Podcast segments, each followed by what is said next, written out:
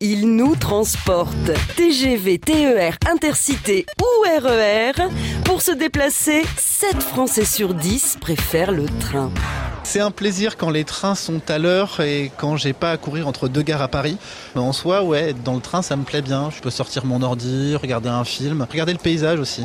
1804, l'année où on a entendu siffler le train.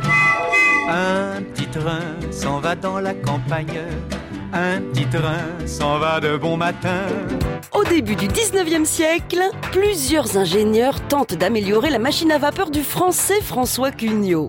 Parmi eux, l'écossais James Watt met au point un premier engin à condensation. Ça fonctionne, mais ça coûte cher. Non loin de là, dans les mines de Cornouailles, Richard Trévidic, un jeune ingénieur autodidacte, croit à un procédé jusqu'à présent jugé dangereux pour ses risques d'explosion, la machine à haute pression. C'est une révolution. Pardon, monsieur, c'était bien le train pour Chalon-sur-Saône Oui. Et le prochain, c'est à quelle heure il se dit que si l'évacuation par le conduit d'une cheminée permet au feu de dégager plus de chaleur, ça doit aussi fonctionner avec un engin à vapeur. La première locomotive roulante et fumante est installée au Pays de Galles en 1804.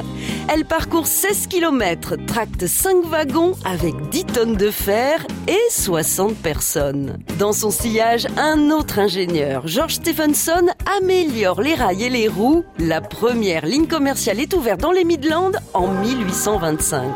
Mon petit train de vie n'est pas un train d'enfer, ravi de bousculer l'horaire. C'est un petit train-train qui se la roule douce, bout en train, plein d'entrain, à la wagon je te pousse. Aujourd'hui encore, le train continue à rétrécir les distances.